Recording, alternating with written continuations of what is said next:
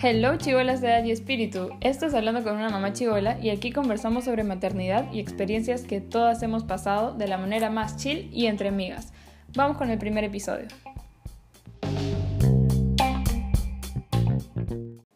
Hola, ¿cómo están? Yo aquí feliz y emocionada, eh, eh, porque al fin estoy lanzando este primer episodio del podcast que le andaba dando vueltas hace tiempo, pero no organizaba mis ideas, no encontraba el tiempo, pero bueno, aquí estoy. Hoy día es una mañana súper cotidiana. En 40 minutos tengo que estar en el nido para recoger a calle, pero claro, yo estoy aquí grabando, ¿no? Como si nada. No he preparado el almuerzo porque no tengo inspiración, entonces voy a hacer nuggets nomás, súper salvadores. Así que así estoy hoy día ansiando el fin de semana para poder relajarme un poco más. Y se preguntarán de qué se trata todo esto y para qué rayos he creado este espacio. He creado este podcast para poder comunicarnos un poquito mejor, para poder explayarme en mis ideas, darles todos mis tips de las cosas que he aprendido y sigo aprendiendo, a las buenas o a las malas. Me encanta la idea del podcast porque es súper flexible, te permite ser multitasking, puedes estar limpiando, relajando, cualquier cosa y a la vez escuchando un podcast. Si después no tienes tiempo, le pones pausa y luego lo retomas. Eso me parece súper cool. Por acá vamos a poder compartir. La idea es que ustedes también me vayan mandando qué temas les interesan más para poder hablar de eso por acá. Vamos a tener invitadas, invitados, así que preparen todo lo que quieran escuchar para poder comunicármelo por Instagram o por donde quieran. El otro día les pedí que me ayuden mandándome suposiciones sobre mí y también sobre mi relación con Alonso, porque es algo que me preguntan bastante cada vez que hago esta ronda de preguntas en Instagram. Y a veces uno hace un montón de suposiciones sobre la gente cuando la conoces virtualmente, ¿no? Y como es un espacio que a veces es limitado, porque uno no postea todo su día a día, sino mayormente la mejor parte, uno empieza a hacer suposiciones sobre la gente, a veces muy acertadas y por ahí pueden estar equivocadas. Así que voy a responderles ahorita todo, primero las mías, después las que tengo con Alonso. Lo he obligado a que pueda hablar conmigo en el podcast porque dice que es tímido. La verdad es que para nada, pero para estas cosas se chupa un montón. A ver, todas las preguntas que me mandaron, bueno, las repetidas ya no, obviamente, las apunté aquí y las voy a leer en el orden que las tengo. No tengo un orden específico, así que vamos. La primera es de Natalia, que me puso, que eres tan joven que no pareces mamá. Qué lindo. Hay días que yo sí, claro, me siento recontra chivola, joven y todo lo demás, y hay días que, como cuando estoy con la regla, que me veo todo hinchada, con ojeras, y digo, Dios, la maternidad ya ha hecho su efecto conmigo. Pero bueno, gracias. La siguiente me pone, que eres clara y directa. Sí, en realidad trato de ser lo más directa posible para decir las cosas sin llegar al punto de ser salvaje para hablar, porque he escuchado mucha gente que dice, yo soy bien directa y al final es recontra, como que te dicen las cosas de una manera bien fea y eso no me parece ser directa, me parece ser súper desatinada. Pero directa sí, trato de serlo y clara sobre todo, para no estar repitiendo las cosas 80 veces.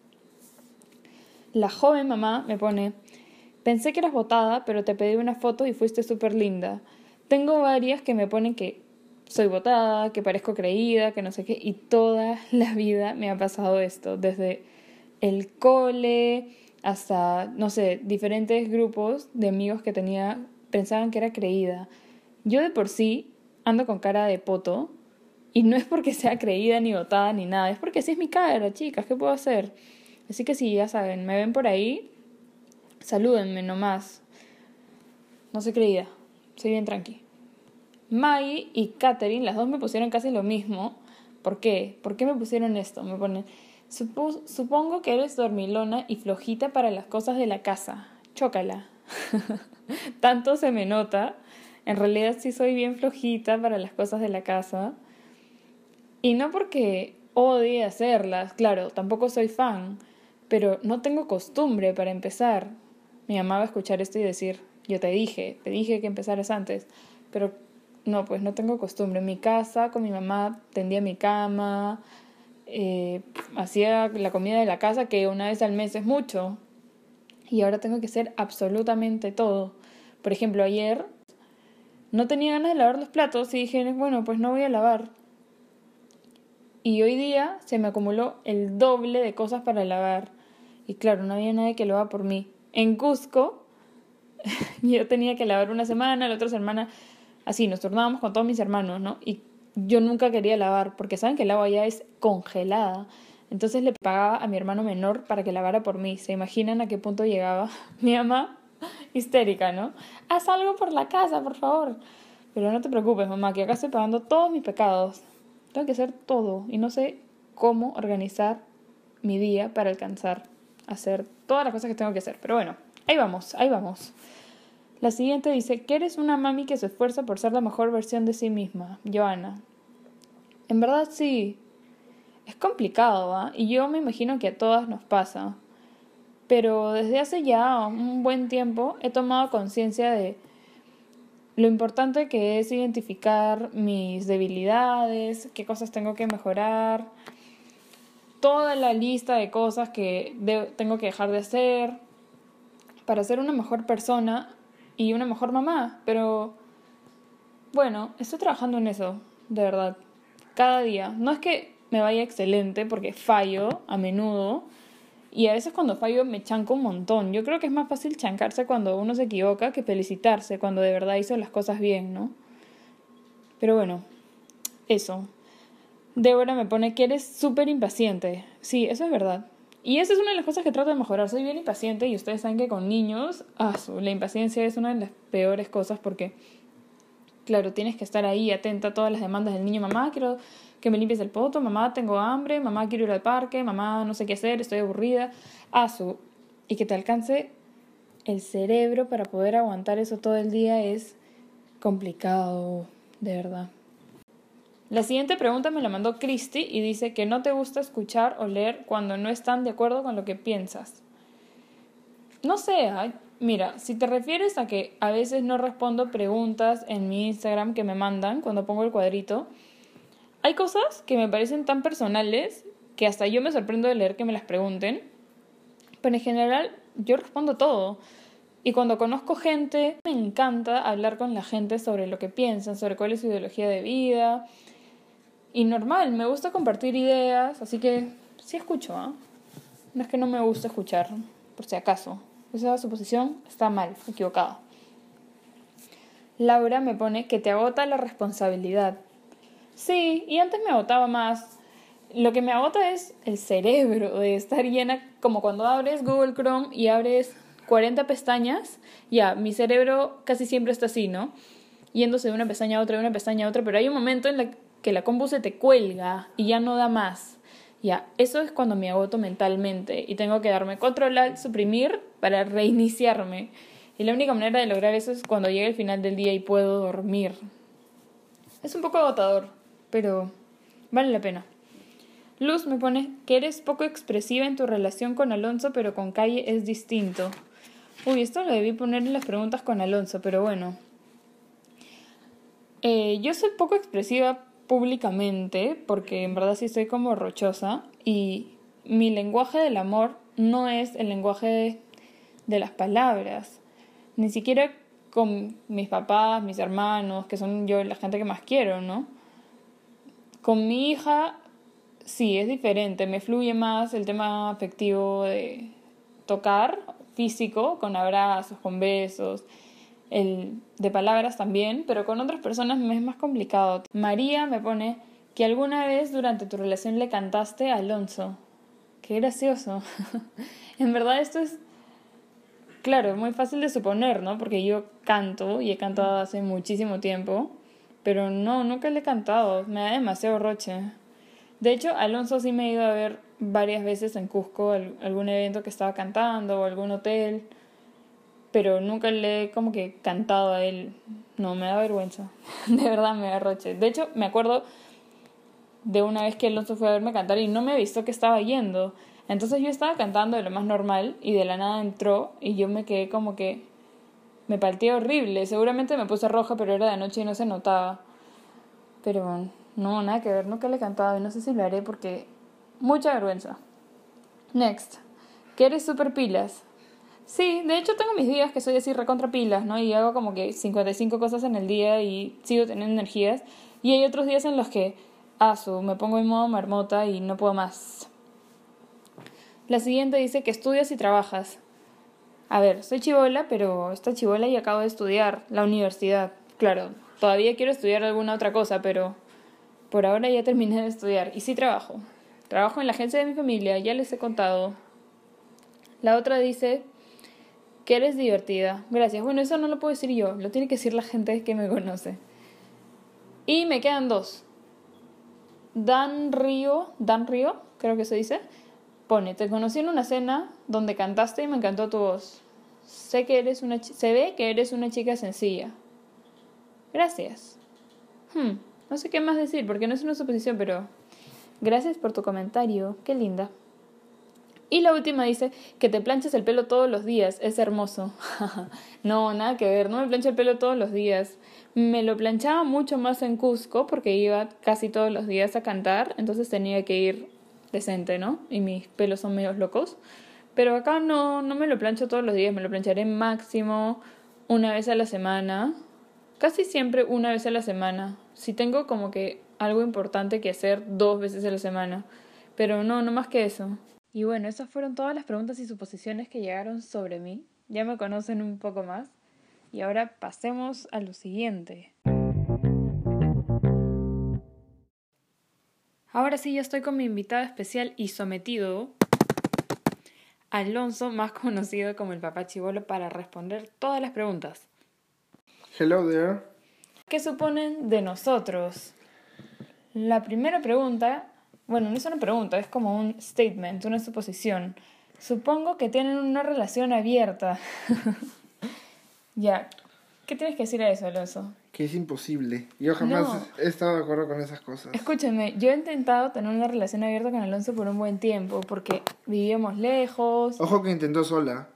Y yo le decía como que fácil, tú conoces gente, yo voy a conocer gente acá en Cusco y todo bien, ¿no? Pero claro, seguíamos conectados emocionalmente. Pero si tuvimos una relación abierta o no. No, jamás. Es mentira. Es una patraña. Nunca fue así, nunca lo va a ser tampoco.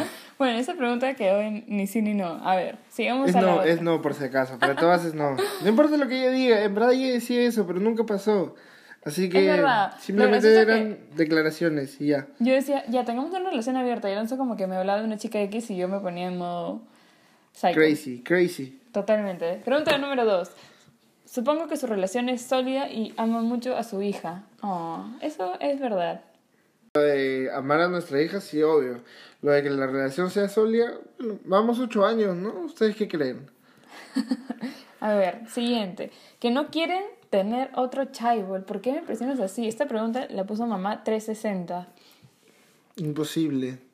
Eh, también imposible no quererlo, siquiera por mí, obvio. Seis hijos más. No, yo, ah, por Dios, yo de hecho sí quiero tener otro hijo. Ya saben que yo vengo de una familia grande, somos cuatro hermanos, entonces la vida en familia a mí me gusta, ese, esa rutina de tener hermanos me parece bien chévere. Alonso también tiene dos hermanos más, o sea, son tres.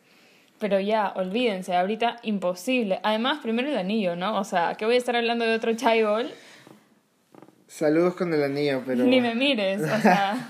otro chaibol, sí va, de acá a cinco años la mamá chivola se renueva con otro hijo, pero por ahora dejan de molestarme con esa pregunta. Mentira, no van a ser cinco. Siguiente. Que siguen juntos, pero no se dicen esposo ni esposa. Yo no entendí esa pregunta, ¿tú entendiste? No sé si eh. se refiere a que si nos vamos a casar o qué. Yo creo que es la concepción de que tiene la gente de, ah, miren, son pareja, van mucho tiempo, tienen un hijo, ah, son esposos. Y es como, ¿qué?